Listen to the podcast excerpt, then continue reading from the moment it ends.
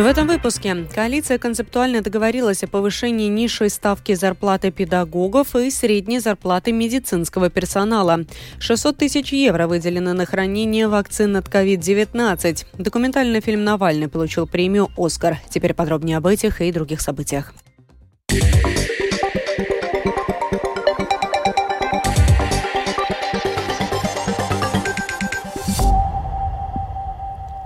Сегодня представители правящей коалиции в целом договорились повысить минимальную часовую ставку педагогов с нового учебного года. Какое фискальное влияние это окажет на бюджет, еще не огласили, так как необходимо еще обсудить ряд нюансов. Об этом после заседания Совета по сотрудничеству заявил представитель партии премьера «Новое единство» глава МИД Эдгар Ринкевич. Одним из важных вопросов, по которому была дискуссия, это предложение Министерства образования и науки повысить минимальную часовую ставку педагогам с 1 сентября до 8 евро 50 центов, а педагогам дошкольного образования до 7 евро 75 центов. Концептуально партнеры по коалиции это поддержали, но мы еще продолжим дискуссии по отдельным финансовым вопросам, а также по поводу оплаты труда педагогов педагогов учреждений, находящихся в подчинении Министерства культуры. То есть работа по деталям и источникам финансирования еще продолжится. С 1 апреля средняя зарплата медицинского персонала увеличится на 120 евро до налогообложения, сообщили в Латвийском профсоюзе работников здравоохранения и социального ухода. Таким образом, средняя заработная плата врачей увеличится на 6,1%, среднего персонала на 10,1%, а младшего персонала на 16,1%. Министр здравоохранения Лига Менгельсона считает, что на здравоохранение надо направить 14% от социального налога, который составляет около 35%. Менгельсона по ЛТВ сказала, что выделенных в этом году из госбюджета 1 миллиарда 600 миллионов евро здравоохранению недостаточно, и определенная часть соцналога, направляемая именно этой сфере, позволила бы считаться с определенным финансированием.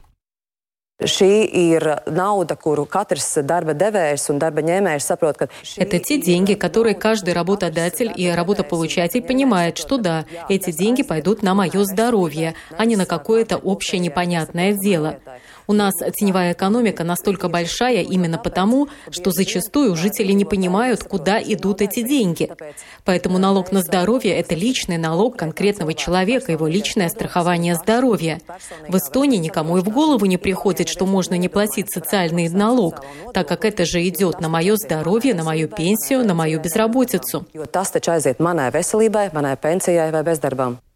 Представитель партии премьера нового времени, глава МИД Эдгар Ренкевич, сказал, что предложение Менгельсона высказано, но он еще не обсуждал его в рабочей группе с участием министра финансов. Но понятно, что деньги медицине нужны.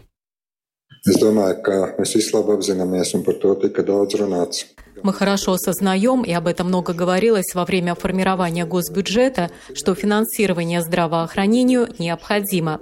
Ранее мы договорились, что после 15 апреля Министерство здравоохранения представит план по сети больниц по их уровню. Мы посмотрим также, может быть, где-то есть невыполненные в рамках бюджета программы, и тогда мы сможем перенаправить часть денег медицине. Это, конечно, такое тактическое решение, и мы понимаем, что нужно еще стратегически решить проблему проблему финансирования. Но мы все знаем, как у нас было с прежними предложениями об обязательном страховании здоровья и другими. Сперва одобрили, потом отозвали. Но в целом мы открыты для дискуссий. Но это решение должно быть одобрено всей коалицией и Сеймом. Visas koalīcijas un, protams, pēc tam arī saimnes atbalstītām. В свою очередь, представитель Национального объединения Янис Эглейтис, парламентский секретарь Министерства обороны, отметил, что оценивая это предложение, надо учитывать и общую ситуацию с бюджетом. Ясно, что это предложение надо оценить, но оценить, учитывая общую ситуацию с бюджетом. Рост расходов мы можем позволить с увеличением доходов. Думаю, что ни у кого в коалиции нет сомнений в том, что финансирование здравоохранения должно быть большим. Но вопрос в том, как это обеспечить, чтобы вторая сторона была сбалансирована, чтобы резко не вырос какой-то налог, который может вызвать уже другую брешь savukārt jau raisa kaut kādu plaisu citur. За 600 тысяч евро планируется обеспечить хранение имеющихся и поставляемых вакцин от COVID-19, сообщили в Национальной службе здравоохранения. Фактическое финансирование будет зависеть от количества вакцин на хранение. В Национальной службе здравоохранения пояснили, что в процессе хранения вакцин от COVID-19 очень важно обеспечить требования производителя.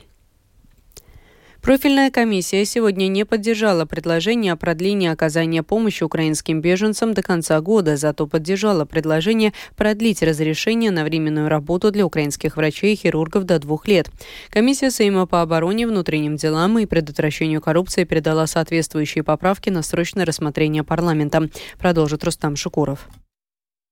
Закон о поддержке гражданского населения Украины предусматривает, что поддержка в размещении на срок до 120 дней и предоставление питания на срок до 30 дней для украинских беженцев оказывается до 1 июля этого года. Для ряда категорий граждан, в том числе пенсионеров, беременных женщин, людей с ограниченными возможностями, срок получения поддержки не ограничен. Комиссия Сейма по обороне, внутренним делам и предотвращению коррупции, отвечающая за внесение изменений в закон, сегодня не поддержала предложение депутата от партии прогрессивных Андреса Шуваева о продлении установленного в настоящее время законом срока до конца этого года. Большинство членов комиссии решили, что в первую очередь необходимо провести оценку того, как оказывалась помощь в последние месяцы. Как отметил Айнер Сладковский, депутат от партии «Новое единство», процесс оказания помощи может требовать некоторых корректировок.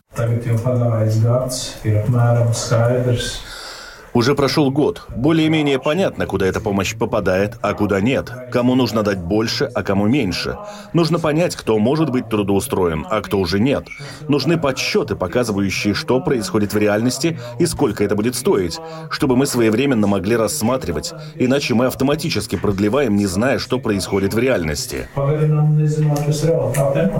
Комиссия приняла решение поручить Министерству внутренних дел, отвечающему за координацию помощи, до 15 апреля подготовить отчет о предоставляемой помощи украинским беженцам, а также подготовить необходимые поправки к закону. Скорее всего, Сейму удастся принять поправки к закону за месяц до окончания установленного на данный момент срока. Тем временем Линда Якобсона Гавала, член правления Ассоциации «Хочу помогать беженцам», напоминает, что совместным решением стран Евросоюза является оказание оказания помощи украинским беженцам как минимум до марта следующего года.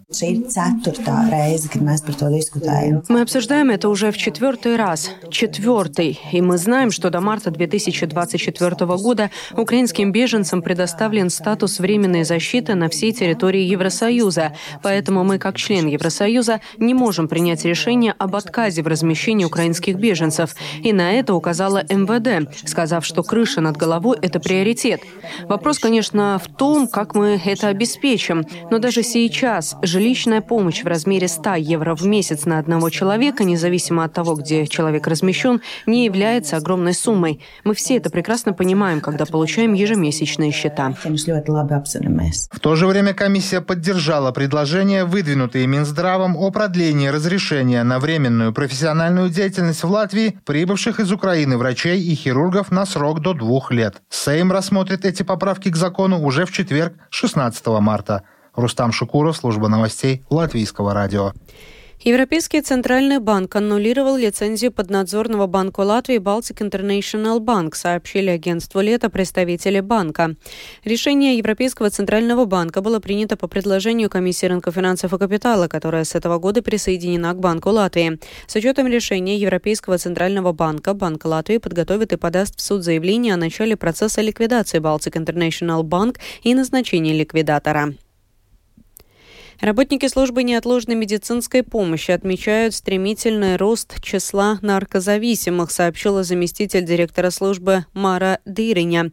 Она указала, что ситуация в стране сейчас не очень хорошая, по количеству вызовов заметно, что число потребителей наркотиков быстро растет, как и распространение и доступность этих веществ. Сами наркозависимые говорили сотрудникам службы, что, цитата, им проще и дешевле купить различные наркотические вещества, чем качественный алкоголь. Фильм «Навальный» получил премию «Оскар» Американской киноакадемии в категории «Лучший документальный фильм». Я хотел бы посвятить эту награду Алексею Навальному и всем политическим заключенным в мире, сказал режиссер фильма Даниэль Ройер на церемонии награждения. Получение «Оскара» прокомментировал руководитель штаба Навального, который сейчас находится в эмиграции в Латвии, Сергей Беспалов. Это было приятно, потому что «Оскар» — это не только про кино, про качество кино, про актеров, это про уникальные истории и история человека, которого пытались убить спецслужбы собственной страны, который сам нашел своих убийц и более того взял у них интервью. Это, конечно, а, наверное, одна из э, лучших историй в мире. И приятно, что как ни странно, признание этой истории пришло не от политиков, э, не от депутатов, не от чиновников, а именно от так называемых киноакадемиков, то есть от тех людей, которые вообще-то, по идее, оценивают только фильмы.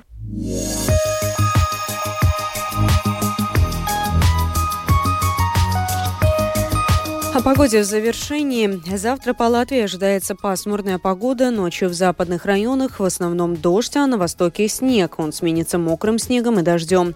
Днем временами ожидаются дожди, дороги будут скользкими. Ночью в отдельных районах образуется туман, который местами сохранится также и с утра. Будет дуть южный, юго-западный ветер. Ночью 6-11 метров в секунду, порывами до 15-19 метров в секунду. На побережье ветер будет достигать 20-21 метра в секунду секунду. Днем скорость ветра составит 5-10 метров в секунду, на побережье порывами до 15-18 метров в секунду.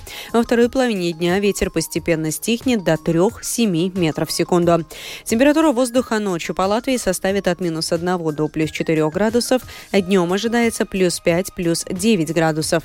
В Риге будет облачно, ночью мокрый снег, который сменится дождем, днем также дождь. Будет дуть юго-западный, южный ветер 5-10 метров в секунду, ночью порывами до 15-17 метров в секунду. Во второй половине дня ветер постепенно стихнет до 3-7 метров в секунду.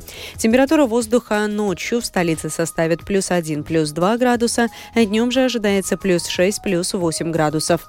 Медицинский тип погоды третий неблагоприятный. Читайте наши новости также в Facebook на странице Латвийского радио 4 на портале Русала СМЛВ. Обзорные выпуски в 13 и 19 часов выложены на крупнейших подкаст-платформах и называются «Новости дня» Латвийское радио 4.